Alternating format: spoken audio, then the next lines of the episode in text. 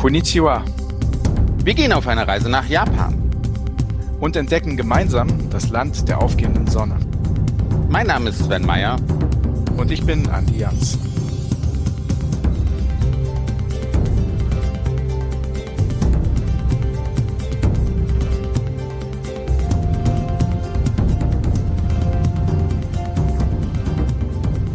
So, wir sind gerade in Shizuoka angekommen. Wir sind sehr froh, dass wir dabei haben Yvonne Proske von Discover the World Marketing. Hallo Yvonne. Hallo. Hallo Yvonne, freut uns sehr, dass du dabei bist. Ja, freut mich auch. Du sitzt in Wiesbaden, du bist äh, bei Discover the World für Shizuoka zuständig. Du bist da schon mehrmals gewesen und ja, wir sind froh, dass du dabei bist, uns heute was über diesen Ort, diese Region zu erzählen, in der es ja so viel zu sehen gibt, ne? Das ist richtig. Yvonne, Sven und ich sind gerade mit dem Zug aus Tokio angekommen. Wir haben im Zug gut gegessen. Eben ist auch schon der Mount Fuji an uns vorbeigefahren. Wir haben den Ausblick sehr genossen. Lass uns aber trotzdem mal einen Gang rausnehmen. Wo ist Shizuoka überhaupt und wo sind wir jetzt überhaupt hingefahren aus Tokio kommend? Wir stehen hier nämlich so ein bisschen wie Deppen und möchten von dir orientiert werden. Ne? Also ganz ehrlich, wenn ihr am Mount Fuji schon vorbeigefahren seid, dann seid ihr schon mitten in Shizuoka. Also wir fangen mal in Haneda an. Äh, es gibt ja zwei Flughäfen in Tokio. Haneda wäre jetzt in diesem Fall äh, der Flughafen, der der Präfektur Shizuoka am nächsten liegt. Dann sind wir noch einmal umgestiegen in Tokio selbst und dann dauert in etwa so 45 Minuten bis eine knappe Stunde. Wir erreichen die östliche Grenze von Shizuoka. Der östlichste Ort, das wäre Atami. Um sich mal zu orientieren, wo Shizuoka überhaupt liegt. Es ist ja eine Präfektur, die noch relativ unbekannt ist im deutschsprachigen Raum. Äh, Shizuoka ist eine Präfektur, die liegt zwischen Tokio und Osaka auf der Hauptinsel Japans, also die nennt sich Honshu wie ich gerade skizziert habe, nach, in Richtung Tokio sind es eine Stunde mit dem Shinkansen und in Richtung Osaka, Kyoto sind so zweieinhalb Stunden mit dem Shinkansen. Ich habe jetzt den Shinkansen schon ein paar Mal reingebracht, also habt ihr ja selber auch äh, erwähnt. Das ist im Prinzip in Japan das Reisemittel der Wahl. Mit dem Shinkansen ist man pünktlich, bequem, einfach kommt man von A nach B und das ist einfach das Reisemittel der Wahl. Natürlich kann man durchaus auch mit dem Mietwagen reisen. Du hast jetzt erwähnt, dass Shizuoka eine Präfektur ist. Die befindet sich westlich oder ein bisschen südwestlich von Tokio. Südwestlich kann man sagen, genau. ja. Ähm, aber es gibt auch eine Stadt, die Shizuoka heißt. Genau, die Hauptstadt der Präfektur heißt, ja, erstaunlicherweise auch Shizuoka. Und, und wenn wir diese Region erkunden wollen, machen wir Shizuoka am besten zu unserer Basis oder gibt es da Orte, die besser und äh, also prädestiniert sind, um auch Fuji zu erkunden und das Umland? Also ich würde tatsächlich auch so ein bisschen äh, wechseln. Also äh, wir kommen, ich habe ja skizziert, wir kommen am östlichsten Punkt Atami an. Das ist im Prinzip auch das äh, Tor zur Isu-Peninsula. Die Isu-Peninsula ist äh, eine wunderschöne Region äh, in der Präfektur Shizuoka, die also auch ein bisschen das Naherholungsgebiet der Menschen aus Tokio ist. Aus dem Grund, man kann hier wundervoll wandern. Es gibt wunderschöne türkisfarbene Strände und es ist also wirklich ein Ort, wo man sich auch sehr, sehr eine Zeit lang durchaus aufhalten kann. Dann würde ich tatsächlich nach Fujinomiya weiter reisen. Das ist ein Ort äh, am Fuße des Mount Fuji dort äh, mich ein paar Tage aufhalten und dann weiter die Präfektur bereisen, auch mal in die Berge rein. Also das ist also auch wirklich ein ganz, ganz tolles Erlebnis, mal in der Berglandschaft zum Beispiel in so einem abgelegenen Ort zu nächtigen. Also ich würde mehrere Stops einlegen tatsächlich, nicht nur einen. Okay, jetzt stehen wir vor den Mount Fuji und auf meiner Bucketlist steht natürlich, dass ich ihn einmal besteigen möchte. Ich fühle mich fit, ich sehe zwar nicht so aus, aber ich fühle mich fit. Traust du mir das zu oder wie, wie mache ich das? Oder was würdest du beim Mount Fuji ja, uns empfehlen, was, wie wir ihn besteigen können? Ich, ich würde gerne die erste Frage beantworten. aber, ah, erzähl. Das war die Frage, ob ich es ihm zutraue. Aber du, Yvonne, erzähl du mal. Der Wille kann viele Berge versetzen. Okay, ja, das kann er durchaus, der Wille. Aber die Sache ist die, die Besteigesaison ist tatsächlich vom 11. Juli bis zum 11. September nur. Und äh, es ist tatsächlich so, also äh, was jetzt die Kondition betrifft, eigentlich sollte jeder Japaner einmal im Leben wenigstens diesen Mount Fuji bestiegen haben. Das ist, ist einfach so, das muss sein. Und von daher ist das durchaus, also ich würde ihn nicht mit kleinen Kindern besteigen, aber ansonsten alles ab Teenageralter äh, sollte, kann diese Besteigung schaffen in einem bestimmten Tempo. Es ist so, es gibt ja fünf Wanderwege hoch auf den Mount Fuji. Drei davon befinden sich in der Präfektur Shizuoka. Das Ganze läuft so ab dann im Juli, September, dass die äh, Eröffnungssaison ist in Fujinomiya, also diesem Ort, den ich bereits erwähnte, der am Fuße des Fuji ist. Da befindet sich ein Tempel, das ist der Fujisan Hongu Shengen Schrein, also ein ganz, ganz berühmter Tempel.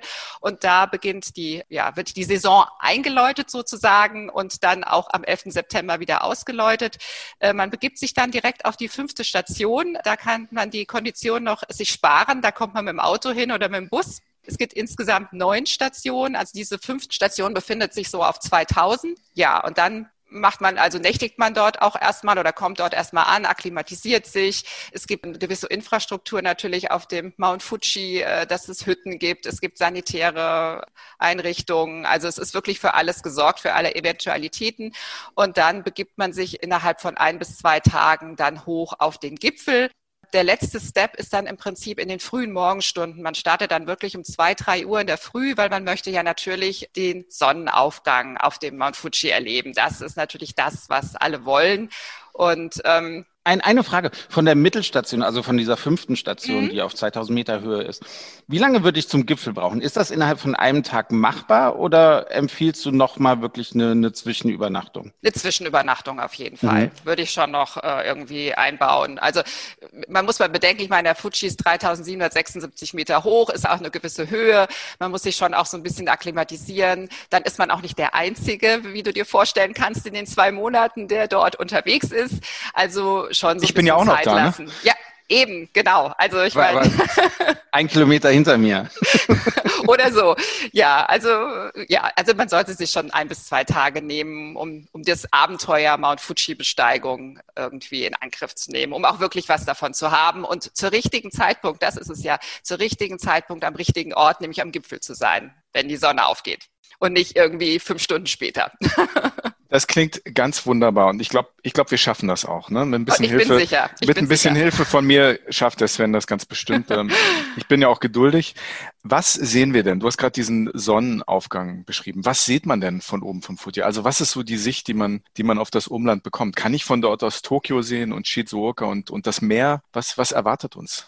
Das kommt natürlich immer auf die Sicht an. Das ist ja eh immer das Thema um den Fuji. Ich muss ehrlich sagen, ich war das erste Mal in äh, Shizuoka. Das war vom Monat her im Juli.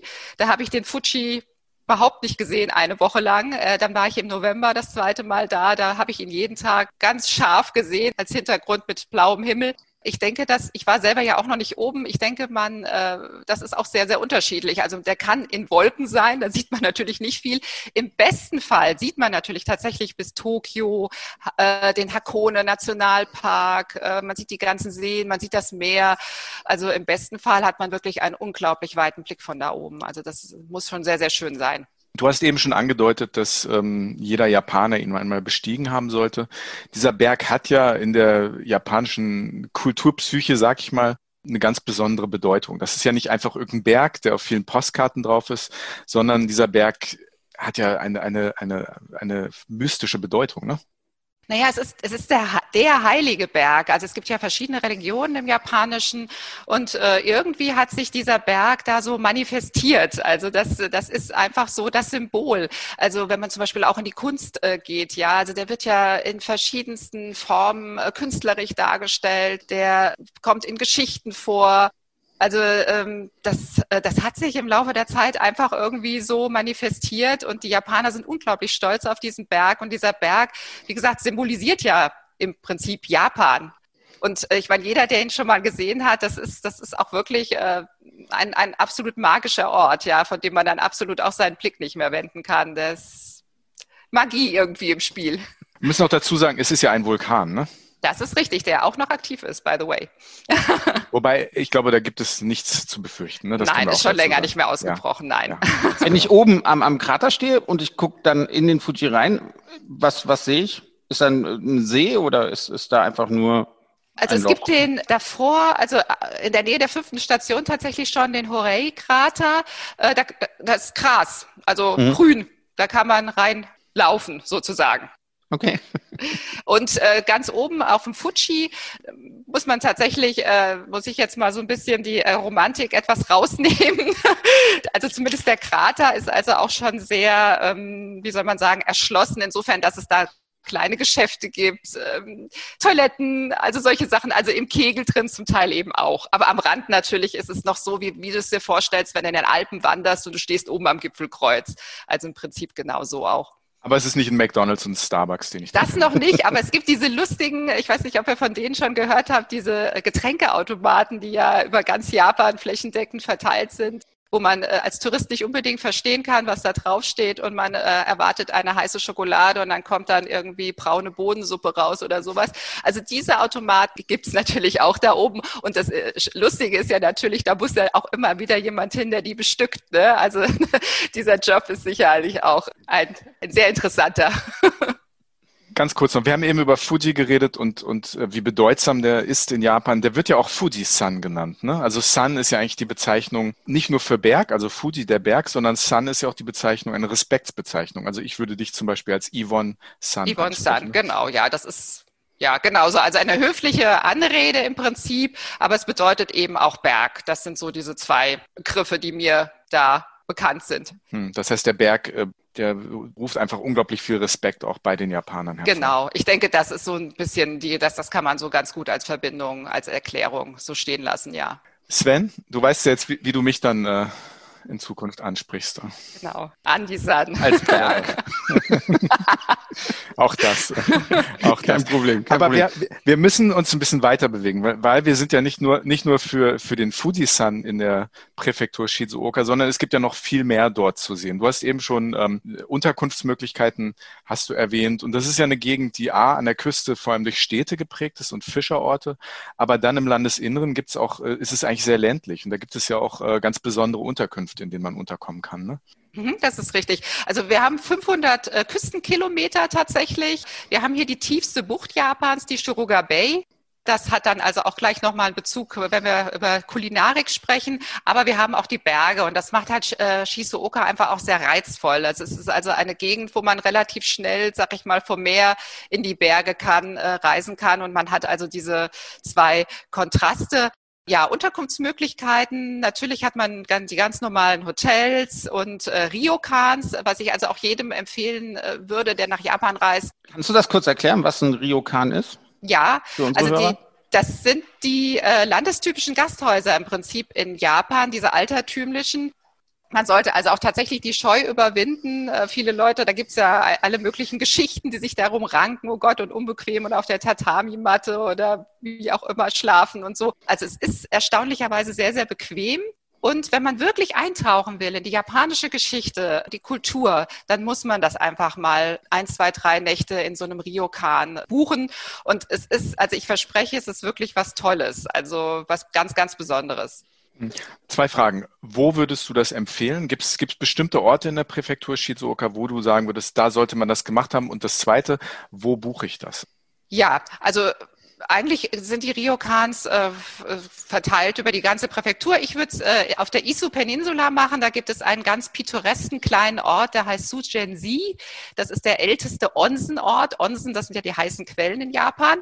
Der älteste Onsenort der, der Isu-Peninsula. Und da gibt es wunderschöne Ryokans und, und man hat drumherum halt auch äh, neben der Übernachtung, die ja eigentlich schon ein Erlebnis ist, aber halt auch ringsrum äh, Tempel und Wandermöglichkeiten. Das bietet sich an. Und dann natürlich, ähm, also mein äh, Favorite ist noch in Sumatakayo, das ist oben in den Bergen. Und ja, das ist dann halt wieder ja, kontrastmäßig wirklich wieder was, was ganz was anderes, ja. Bei den Onsen muss man ja noch dazu sagen, die sind ja den meisten Ryokans äh, angegliedert. Die haben ja auch äh, ganz unterschiedliche Wirkungen sozusagen. Also in den Bergen, da sind dann bestimmte Mineralstoffe drin, die dann, wenn man aus dem Wasser steigt, dann ist die Haut total zart. Und Sujensi hat es wieder auch, also wenn man da in den Onsen geht, äh, gibt es wieder so ein belebendes Gefühl. Also das sind auch so ganz äh, unterschiedliche Wirkungen, die man man da erzielt. Also sind alle entspannt, aber es ist also auf jeden Fall ein schönes Erlebnis. Ja, das sind die Ryokans. Äh, was ich noch zu den Ryokans sagen muss, ist, äh, man bekommt hier auch natürlich die typische japanische Küche. Und das ist ja natürlich auch, ja, das, ist, äh, kriegt man hauptsächlich in diesen Ryokans, dieses typische und was halt auch aus mehreren, wie soll man sagen, Teilen oder Gängen, also vergleichlich mit der, vergleichbar mit der französischen Küche besteht. Ja, also man hat verschiedene Gänge mit kleinen Tellerchen und Schüsseln und ja, die Japaner sind ja sowieso Meister der Inszenierung und natürlich auch was das, äh, was das Kulinarische betrifft und ähm, das ist in diesen Ryokans äh, da auch sehr schön zu erleben. Du, du hast das so toll beschrieben, dass ich jetzt wirklich total Lust auf, auf die Übernachtung dort habe. Aber, aber, wo, wo buche ich das? Wenn ich, wenn ich als Deutscher nach Japan komme, äh, vielleicht auch ein bisschen individuell unterwegs bin, wo, wo kann ich das buchen? Ja, es gibt natürlich verschiedene Reiseveranstalter, deutsche Reiseveranstalter, die das anbieten. Ähm, also Shizuoka bieten mittlerweile sehr, sehr viele an, also die gängigen, aber auch die Spezialveranstalter. Ansonsten kann man sich sehr, sehr gerne hier an uns hier wenden in Wiesbaden, an mich. Also wir geben gerne Adressen weiter, äh, Empfehlungen. Also grundsätzlich sowieso, äh, was die Rundreise oder das Bereisen von Shizuoka betrifft, also gerne auch bei uns sich melden.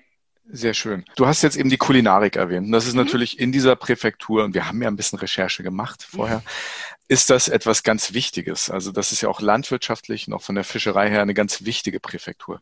Mhm. Erzähl uns da noch ein bisschen was drüber. Ja, also ich, ich möchte da mal äh, anfangen beim Grünteeanbau. Also äh, Grüntee mhm. wird ja auch hierzulande immer beliebter und die Präfektur äh, Shizuoka ist tatsächlich der größte Grünteeproduzent ganz Japans. Also äh, Grüntee muss man sich vorstellen, sieht aus wie Buchsbaum. Also sie sehen aus wie lauter Felder mit diesen Hecken, sehen sie an, an den Berghängen und ähm, also, also sehr, sehr köstliches Getränk. Dann äh, kommt Wasabi dazu, was also auch hier hauptsächlich äh, produziert wird, ganz einfach, weil wir hier hier ähm, von die klimatischen Bedingungen einfach haben. Und ganz wichtig, um wieder den Bogen zu Mount Fuji zu schlagen, das Mount Fuji Quellwasser.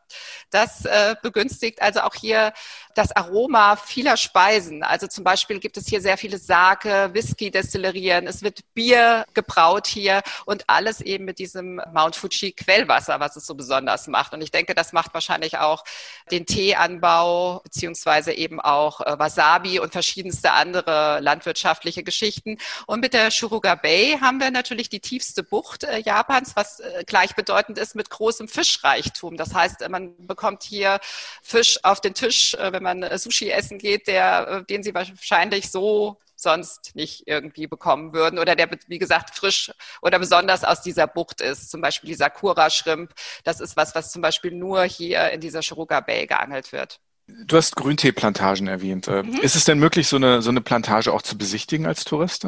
Ja, das ist durchaus möglich und äh, das empfehlen wir auch ganz stark, weil ja, wieder der Punkt eintauchen in die japanische Kultur. Also für die äh, Interessenten, die nach Japan reisen und wirklich äh, Japan kennen wollen, kennenlernen wollen, dafür ist es halt äh, wirklich äh, auch mal auf so eine Grünteeplantage zu gehen oder mal in so ein Kimono zu schlüpfen. Also da gibt es so viele Möglichkeiten in Shizuoka. Also gerade der Grünteeanbau, muss man wissen, äh, Grüntee äh, wird geerntet vom März bis Oktober. Und ja, man ist sehr willkommen als Tourist, als Gast. Zum Beispiel, es gibt Homestay-Programme, dass man da auch mal mit den, äh, mit den Grünteebauern tatsächlich zusammenlebt und dann morgens aufs Feld geht und ja, Grüntee pflückt, nennt sich das. Und dann sich später halt diesen äh, äh Prozess noch an äh, erklären lässt, wie der Grüntee dann verarbeitet wird. Und äh, das ist sehr, sehr spannend. Also da gibt es äh, spezielle Programme für, können also auch über uns gebucht werden hier oder angefragt werden. Super. Sven, wie wär's? Du gehst morgens meinen grünen Tee fürs Frühstück pflücken. Das kannst du vergessen. Aber mich interessiert, äh, die Hörer wissen es ja, dass ich, dass ich gerne, wenn ich in einem Land bin, auch, auch die kulinarischen Spezialitäten probiere. Gibt es denn auch Kochkurse, die ich besuchen kann und die Köstlichkeiten der Provinz dann auch, auch probieren kann? Die gibt es durchaus, äh, zurzeit leider nur online, kann ich einige empfehlen. Aber nein, natürlich, wenn man vor Ort ist, äh, auch klar. Also ich habe selber einen Kurs zum Sushi-Rollen besucht, fand ich auch sehr spannend. Das war eine äh, ältere Dame, die also auch äh, in entsprechender Umgebung tatsächlich in einem alten Ryokan uns das äh, erklärt hat, wie das äh, genau funktioniert und auf was man achten muss. Ja, also Kochkurse sind durchaus möglich. Und wie gesagt, Teezeremonie ist zum Beispiel auch so eine Sache, äh, das sollte man auf jeden Fall auch miterlebt haben mal. Letzte Frage zur Kulinarik. Für so einen Deppen wie mich. Du hast Wasabi erwähnt und ich dachte mal, der kommt aus der Tube. was, was ist denn Wasabi? Wasabi Banause, ist, so, Banause. ist so eine Art Rettich im Prinzip, ja. ja. Und man muss sich das vorstellen, ähnlich wie auf Reisfeldern. Der wird also so gezogen, also natürlich, äh, also in der die Wurzel in der Erde und in solchen mit sehr viel Wasser gefüllten Feldern, also ähnlich wie mhm. auf Reisfeldern sieht das aus, so terrassenförmig ist das auch angegliedert. Also ein Rettich ist es. Und um dir gleich noch die Angst äh, vor dem Wasabi zu nehmen, also ich habe ja mal äh, den Fehler gemacht, äh, allerdings äh, in, in einem anderen Land Wasabi mit Guacamole zu verwechseln und äh, das war sehr hart, aber ich war ganz überrascht, als ich den Wasabi dann, also den, die wirklich äh, frisch geernteten in Shizuoka probiert hat. Der ist durchaus sehr, sehr viel milder als das, was man hier kennt. Aber es ist ein Rettich. Danke, Yvonne. Du hast uns jetzt ein bisschen was erzählt über das Essen und die besonderen Produkte aus Shizuoka. Ich würde ganz gerne trotzdem mal den Pausenknopf drücken und äh, den Jochen Schliemann ähm, beim Wort nehmen. Der hat uns nämlich angeboten, dass wir ihn jederzeit zu seiner Liebe zu der japanischen Küche nochmal ansprechen können. Was sagst du, Sven? Ne? Hey Andi, endlich mal eine gute Idee von dir. Super. Ja, Jochen ist ein absoluter Foodie und ein Experte für, für japanisches Essen. Er schreibt Bücher, ist Musikjournalist, aber vor allem Podcaster. Und zwar einer der feinsten Reisepodcaster des Landes. Gemeinsam mit Michael Dietz moderiert er den beliebten Reisen Reisen Podcast, der die hohe Kunst des Reisens auf allerhöchstem Podcast-Niveau besingt. Er hat uns angeboten, dass wir ihn jederzeit anrufen können, wenn wir über japanisches Essen reden wollen. Wir haben es gemacht und wir begrüßen erneut Jochen Schliemann. Hallo Jochen. Hallo, guten Tag, guten Tag. Dass ihr jetzt jede Stunde anruft seitdem, war mir auch nicht klar, aber jetzt bin ich ja mal reingegangen. Hallo. Ja. Ach, wir können aber echt viel über, über das japanische Essen äh, erzählen und vor allem hören. Du liebst die japanische Küche und es sind ja, wenn man sich eure Folgen äh, anhört, äh, nicht nur die verschiedenen Geschmäcker, die dich begeistern, sondern auch du hast eine Affinität für die Esskultur als Ganzes in Japan. Kannst du, kannst du dazu was, was sagen? Die Bedeutung von Essen? Ja, sie scheint mir extrem hoch. Also ich glaube, klar, wir sitzen auch bei jedem Familientermin zu Hause, wir wahrscheinlich alle, und ähm, da wird auch, geht es auch viel um Essen. Aber in Japan habe ich das Gefühl, dass Essen einfach immer in der Mitte steht. Fast jede Region hat ihr eigenes Gericht oder zumindest ihre eigene Zutat. Und das Grundlegendste und Wichtigste für mich ist, was ich in Japan erleben durfte, ist, dass Essen nach meiner Interpretation sehr viel mit Würde zu tun hat. Also ich habe in mehreren Monaten, wie ich jetzt netto da war, ne, also sozusagen zusammengerechnet all die Zeiten, die ich dort verbracht habe, habe ich nicht einmal schlecht gegessen, nicht einmal, mittags, morgens, abends und ein, zweimal durchschnittlich und sonst war ich immer irgendwie berührt oder begeistert. Und das geht von den einfachsten Rahmenbars, also die eher auf der Straße sind, wo du mit Studenten sitzt oder Arbeitern, die abends nach Hause kommen und eine Nudelsuppe essen, die einfach hervorragend schmeckt und perfekt für das ist, was sie ist.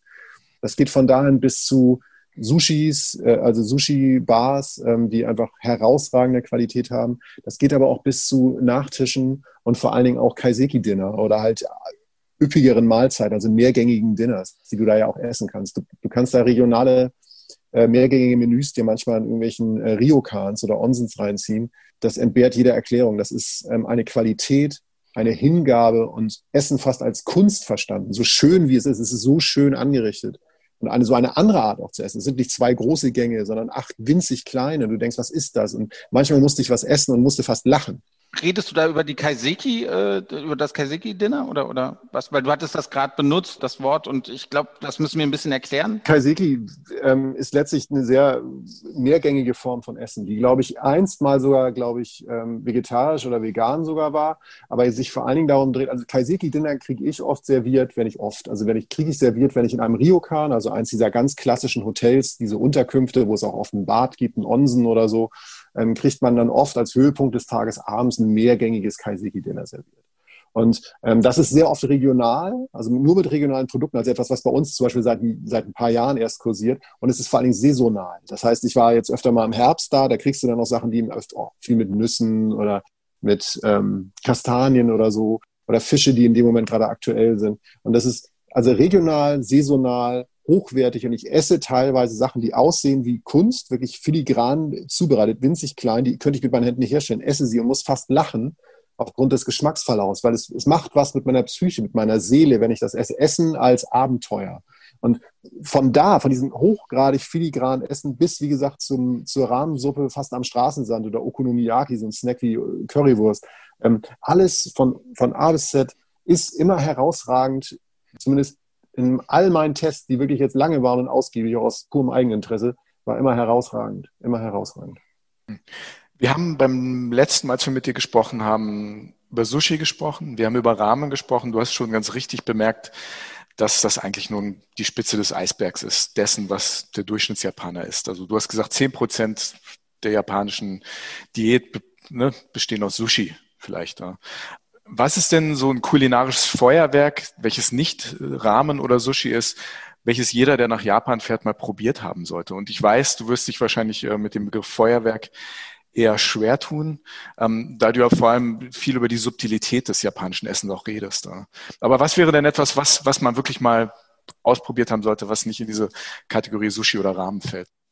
Ich muss mich jetzt natürlich zusammenreißen, ne, weil da fallen mir natürlich sehr viele Sachen ein. Aber das eine, was mir jetzt schon einfällt, ist Soba, ähm, was vielleicht auch hier schon mal rübergeschwappt ist nach Europa. Das ist aber eine andere, das sind oft Buchweizennudeln. Ähm, das ist eine andere Art von Nudeln, eine andere Art von Nudelsuppe, die ist leichter. Hervorragende Nudelsuppe. Du kannst auch Kohlsoba essen, also diese Nudeln halt kalt, die dann halt durch eine leichte Tunksoße so durchgezogen werden, bevor du sie isst. Soba ist ein tolles Essen, sehr leicht, Buchweizennudeln. Einfach, einfach wirklich eine tolle Entdeckung für mich da gewesen. Wagyu-Rind sollte man mal probieren. Da reden alle von Kobe-Rind. Kobe ist letztlich eine Form von Wagyu-Rind. Da muss man drauf stehen. Das geht auch nie in großen Mengen, weil es sehr fetthaltiges Fleisch ist. Aber es ist eine ganz andere Erfahrung von Steak als die bei uns. Ich sage jedem Menschen Tofu, Tofu, Tofu. Tofu ist nicht diese ähm, geschmacklose, gelierartige Masse, die irgendwo manchmal bei uns so drin rumschwimmt. Also nichts gegen diese Form von Tofu, aber Tofu ist ein Universum wie bei uns das Käseuniversum. Ich stand mit einer Freundin aus Japan mal bei uns auf dem Wochenmarkt in Deutschland und die hat den Kopf nicht mehr zugekriegt bezüglich dessen, was sie da an Käse gesehen hat, weil Käse ist da fast nicht präsent als, als Nahrungsmittel, weil es ist entweder teuer, weil es halt importiert wird, aber es wird nicht oft hergestellt. Und das Tofu-Universum ist so groß. Da geht's von cremig über bissfest, über zum Kochen, über roh. Also, also es gibt einen Tofu-Truck, der mal irgendwie neben dem Haus meines Freundes in Japan gehalten hat. Äh, da, da, hätte ich Wochen zubringen können. Also Tofu essen, ein, das perfekte, das muss ich leider noch nennen, dann ist es vorbei ist das perfekte Dessert für mich ist Matcha-Parfait. Also Matcha ist ja dieses grüne Pulver, dieses grüne Teepulver, das sehr fast bitter schmeckt. Sehr, sehr gesund. Ähm, das ist gerade im Raum Kyoto so, in der Kansai-Area sehr bekannt. Kann man ein wunderbares Parfait daraus machen mit Matcha-Eis, mit rotem, süßen Bohnenmus, Sahne, ein bisschen was zu knuspern oben drauf. Ein herrliches, also ich würde, ich würde, es gibt Tage, würde ich töten für Matcha-Eis hier oder Matcha-Parfait. Das sind jetzt nur so ein paar Beispiele. Man muss auf jeden Fall in ein Isakaya gehen, in eine der Bars so wie hier es Bars gibt, gibt es da auch Bars. Japaner sind große Barmenschen, trinken auch gerne Bier. Gegen den Klischee, was man manchmal hier hat. Und Isakayas, die guten Isakayas haben hervorragendes Essen, hervorragende Köche, die auf eigene Art und Weise immer wieder neue Gerichte finden und ganz, ganz tolle Sachen ähm, sich aus dem Hut zaubern. Da habe ich Sachen gegessen, die habe ich davor danach nie wieder gegessen. Kurzes Follow-up zum Thema Tofu. Wie ist denn das für Vegetarier in Japan? Die Japaner essen nicht wenig Fleisch, glaube ich, mehr Fleisch, als wir uns immer denken. Aber wie ist das für Vegetarier? Es gibt viele Tofu-Arten, aber es wird natürlich auch viel Fisch gegessen. Wie schlägt man sich da durch? Ähm, man, man, man, man kann sehr viel ohne Fleisch und Fisch, ohne tierische Produkte essen. Das Problem ist oftmals eher im ersten Moment die Kommunikation. Weil in Japan selbst Menschen, die Englisch sprechen, sagen manchmal, die tun es nicht, einfach weil sie ihr Gesicht nicht verlieren wollen, wenn sie kein gutes Englisch sprechen. Das ist unnötig, weil das liebenswerte, schlaue Menschen sind, die das auf jeden Fall geregelt kriegen. Aber so sind sie halt drauf. Das ist manchmal ein bisschen schwieriger, da durchzudringen. Das heißt, manchmal ist es schwierig, wenn es gerade an diese komplexen, an dieses komplexe Essen geht und Japaner sehr fokussiert sein können auf das perfekte Ergebnis, kann es schwer sein, da reinzugehen und zu sagen, das würde ich jetzt gerade nicht essen. Das kriegt man hin und es gibt es gibt ganze Tempelgegenden wie Koyasan zum Beispiel, das ist auch in der Nähe, in der Kansai-Area, zum Berg, eine wunderschöne Tempelgegend, da kann man auch tagelang in so einem Kloster leben. Da gibt es zum Beispiel nur veganes Essen. Das ist für die selbstverständlich. Das heißt, man findet da wundervolle Möglichkeiten. Manchmal im alltäglichen Betrieb, wenn man auch eher so nicht im Tempel, sondern eher im normalen ländlichen Raum, in der Peripherie, in Vororten, ist es manchmal schwer zu vermitteln. Also ein bisschen vorbereiten ist eine gute Idee. Es gibt einen Begriff, an dem ich ein bisschen verzweifle. Das ist dieser Begriff Umami. Ich habe selbst, ich habe zehn Jahre in China gelebt. Noch da gibt es ähnliche Sensationen beim Essen, Geschmackssensationen. Aber auch die kann ich nur schwer in Worte fassen. Ne? Also, okay, Leute, was ist Umami? Bitte erklärt es mir. Ich, ich verstehe es nicht und ich glaube auch vielen unseren Zuhörern, die haben es mal gehört, die haben es aufgeschnappt, aber was, was ist es? Jochen, du bist der Experte. Die Frage ist eine Unverschämtheit, das habe ich euch im Vorfeld auch schon gesagt, ähm, weil ich diese Frage, ich möchte die gar nicht so beantworten, wie sie dann auch tatsächlich beantwortet ist. Ich habe tatsächlich recherchiert äh, hiervor, weil ich mich da natürlich nicht in die Nesseln setzen wollte. Da wird viel geredet von, ähm, werden ganz viele chemische Begriffe schnell benutzt, ne? so, so dass da so die Synapsen knipsen und die dann und das ist dann irgendwie eine Zusammenspielung aus. Und es gibt ja auch, ähm, ich habe mir das mal rausgeschrieben, es soll ja diese, es gibt ja die Geschmacksrichtung süß, sauer, salzig und bitter. Hm? Die kennt ja jeder und angeblich soll Umami die nächste sein oder noch eine weitere. Das will ich auch gar nicht bestreiten. Mein Gott, da haben sich viele Menschen Gedanken drüber gemacht. Für mich ist es halt weder dieses rein chemische noch ähm, diese weitere Ergänzung um einen weiteren ähm, äh, Geschmackssinn oder eine Geschmacksart. Es ist auch nicht unbedingt kompliziert, wie Leute sagen, es ist komplex. Und das ist also, das ist jetzt meine persönliche Erklärung von Umami. Mehr könnt ihr von mir nicht erwarten, tut mir leid, weil die Welt hat die Frage auch noch nicht beantwortet. Für mich ist Umami eine Kombination und halt eine, eine, eine Kombination aus ganz vielen Komponenten, die irgendwann eine Eigendynamik entwickeln. Das ist so wie bei einer extrem guten Band. Weißt du, so, ähm, wenn eine Band richtig gut ist, ein Bassist, ein Gitarrist, ein Sänger und ein Schlagzeuger, wenn die zusammen spielen, dann sind das nicht nur vier Instrumente, die du hörst, dann passiert etwas, was größer ist als diese vier Elemente. Und wenn bei Umami zum Beispiel, ähm, bei, bei Rahmen zum Beispiel, der einen großen Umami-Moment hat, diese Nudelsuppe, Du schlürfst die Nudeln, das heißt, du ziehst Luft rein mit der Nudel. Du hast das Fett der Suppe, du hast die Gewürze, du hast die Kohlenhydrate der Nudel, du hast die Luft, die dazu kommt. Oder du hast es auch beim Sushi, du hast den perfekt geschnittenen Fisch, der muss perfekt geschnitten sein, auf eine gewisse Art und Weise. Das können wir gar nicht. Dafür muss man jahrelang lernen. Man hat den perfekten Reis, der ausgewählt wurde, und man hat die richtige Temperatur beim Reis. Das sind ja zwei völlig unterschiedliche Gerichte. Ne? Aber die können beide für mich persönlich diesen Umami-Moment haben, wenn ich da sitze und wie in so einer Hirnzone so esse. Also wo ich wirklich sage, jetzt bin ich irgendwo, wo ich nicht hinkomme. Selbst wenn ich das jetzt alles auseinandernehme und Wissenschaft bin, dann funktioniert das nicht. Ist fast so wie Musik, wo man irgendwann nichts mehr erklären kann, wo, wo es mehr ist als die Summe der eigenen Teile, wie, wie die Liebe vielleicht, oder was unsachlich ist. Also irgendwas, was immer anders ist, was jeden Tag anders ist. Entweder Liebe auf den ersten Blick oder eine Beziehung, die lange wächst oder was auch immer. Also es ist ein flexibles Moment beim Essen, das entsteht, wenn Leute perfekt arbeiten und alles aufeinander abstimmen, dass es in dem Moment zusammenkommt und dann kommt etwas da hinzu, was man eben nicht berechnen kann. Und man kann es nicht genau erklären, wenn die Geschmacksknospen Knospen total durchdrehen. Aber ist es nicht wunderschön, dass man nicht alles erklären kann? Sehr schön. Jochen, vielen Dank. Ihr habt es ihr gewollt, Leute. Ich hab, ich, ja, die beiden haben mir geschrieben und gesagt, wir wollen Aber, Umami. Das war, glaube ich, die, das war die schönste Beschreibung von Umami, die ich je gehört habe. Das ist ein bisschen wie wenn meine Eltern über das erste Mal Beatles hören reden. Ne? Das ist wirklich so. Es ist nicht nur dieses, es gibt ja dieses Umami in, ähm, in Pizza oder halt in Fertiggerichten oder so. Also man sagt ja, Umami, Gewürz kann man herstellen, damit Leute dann diesen Moment haben. Das stimmt theoretisch, man kann das chemisch herstellen. Aber es ist nicht dasselbe. Der Podcast heißt Reisen, Reisen, mit Jochen Schliemann und Michael Dietz. Und wer mehr über Japan und seine kulinarischen Möglichkeiten erfahren möchte, ja, der sollte sich Reisen, Reisen, die Japan-Folgen anhören. Wir bedanken uns sehr. Dankeschön, lieber Jochen.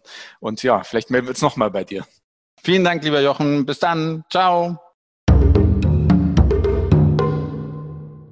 Du hattest gerade eben von, von 500 Kilometern äh, Küste äh, gesprochen kann man da auch baden? Gibt es, gibt es Wassersportmöglichkeiten? Gibt es dort Strände oder ist das eher so Fischerdörfer? Wie, wie kann ich mir das da vorstellen? Ja, nee, man kann also auf jeden Fall wunderbar baden. Ich habe ja die Isu Peninsula eingangs erwähnt, also Naherholungsgebiet der Menschen aus Tokio. Es ist, man kann sich tatsächlich so vorstellen, sie haben diese weißen Strände, türkisblaues Wasser. Es gibt unglaublich tolle Möglichkeiten zum Tauchen. Also man kann Delfin-Watching machen. Also es gibt äh, gerade was die Izu Peninsula äh, betrifft, wunderbare Strände. Aber es gibt auch den ganz bekannten Strand, kennt ihr vielleicht auch aus der Kunst, den Mio no Matsubara Strand. Es gehört zum Weltkulturerbe und das ist dieser Strand, der diesen Fuji im Hintergrund hat.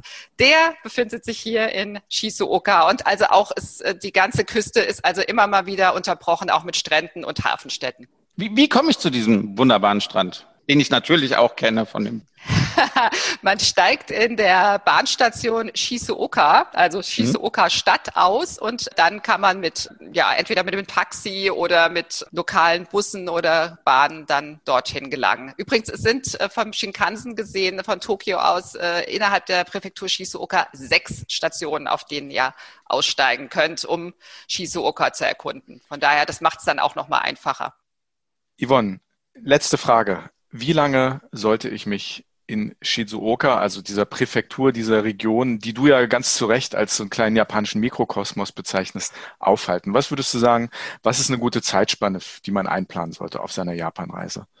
Ja, also ganz ehrlich, ähm, ich bin ja immer nur meistens so eine Woche da und ich finde das tatsächlich immer zu knapp. Also ähm, wenn man wirklich so ein bisschen intensiver sich das Ganze ähm, zu Gemüte führen möchte, würde ich es auf jeden Fall anderthalb Wochen vorschlagen, um halt auch wirklich einzutauchen. Man könnte ja zum Beispiel auch in Shizuoka wohnen und dann Ausflüge nach Tokio machen. Wie gesagt, man möchte vielleicht rund um den Mount Fuji wandern. Ja, jetzt haben wir die frühe Kirschblüte in äh, Shizuoka, was ja auch ein traumhaftes Event ist, worum worum halt natürlich auch ganz viele Festivals gespannt sind, die man dann ja besuchen möchte. Man möchte mal baden gehen. Es gibt tolle Museen äh, in Fujinomiya zum Beispiel das Mount Fuji World Heritage Site, was äh, also auch äh, ein ganz spektakuläres Gebäude ist, ist äh, eigentlich in Form äh, des Mount Fuji gebaut. Der Mount Fuji spiegelt sich im Prinzip in einem Wasserbecken vor dem Museum und da wird praktisch äh, für die Leute, die den Mount Fuji nicht besteigen möchten, die sich den Schweiß sparen möchten, kann man den Aufstieg im Prinzip simulieren äh, auf den Mount Fuji. Äh, ansonsten sind die Japaner ja sowieso Meister, was Museen betrifft. Es gibt das tolle Kunstmuseum in Atami, das Moa-Museum. Also man möchte vielleicht noch ein Homestay äh, einbauen. Also es ist wirklich viel, was man tun kann. Also auf jeden Fall mal eine Woche bis anderthalb Wochen, würde ich sagen. Ich möchte jetzt wirklich eine aller, allerletzte Frage stellen, aber ich glaube, die ist, die ist nicht ganz unwichtig. Du, du hast gerade eben all die Möglichkeiten aufgezählt. Wo kann ich mich informieren, wenn ich die Provinz besuchen möchte? Gibt es eine Webseite auf Deutsch oder auf Englisch, die, die erstellt worden ist? Wir haben eine Engl natürlich bei uns, ganz klar. Äh, ansonsten gibt es die wunderbare englische Website exploreshizuoka.com. Da äh, werden einem also wirklich alle Möglichkeiten aufgewiesen, also auch diese Tagesprogramme, die man buchen kann, mal auf dem Tokaido, dem, der alten Handelsstrecke zu laufen oder wie gesagt, äh, bei das Homestay-Programm kann man darüber buchen und verschiedenste andere Ausflüge. Also Explore shizuoka.com ist eigentlich so die Seite, wo man wirklich, wo die äh, einzelnen Regionen der Präfektur vorgestellt werden, die einzelnen Städte, was man wo machen kann. Da kann man also wirklich ganz gezielt suchen. Ich weiß nicht, ich will einen Badeurlaub machen oder ich möchte, weiß nicht, unbedingt ähm, Grüntee pflücken. Und da kann man sich also sehr, sehr gut äh, orientieren. Ansonsten, wie gesagt, sehr, sehr gerne bei uns melden jederzeit. Ich habe in der letzten Folge, als wir in Tokio waren und wir über Essen geredet haben, Sven, habe ich tierisch Hunger bekommen und ich hatte dann nichts entsprechendes zu essen. Deswegen habe ich mir heute zum Abschluss dieser Folge, damit ich nicht ganz hungrig aus dieser Folge, habe ich mir, das kommt bestimmt nicht aus der Shuru, Shuruga Bay, aber ich habe mir trotzdem einen, einen Thunfisch Nigiri besorgt mm. und ich habe für mm. jeden von uns, für jeden von uns habe ich eine Dose vom Kirin Ichiban Bier besorgt. Ich habe hier drei Dosen Leider sind wir alle drei an getrennten Orten, so dass ich die hm. ähm, für euch mittrinken muss. Aber es hat Schade. mich sehr, sehr gefreut, dass du äh, mitgemacht hast, Yvonne. Ähm, ich stoße auf euch beide an und ich freue mich, mit Sven ganz bald mal nach Shizuoka zu fahren und das mit eigenen Augen zu sehen, diesen kleinen japanischen Mikrokosmos. Sven, du bist dabei, oder? Auf jeden Fall. Nee, hat sich super interessant angehört und ich, ja, ich glaube, da werden wir ein paar Tage verbringen müssen. Meldet euch jederzeit, wenn es soweit ist. Ich komme vielleicht auch mit. Wunderbar. Fuji-san, hier kommen wir und ja, Prost. Goodbye.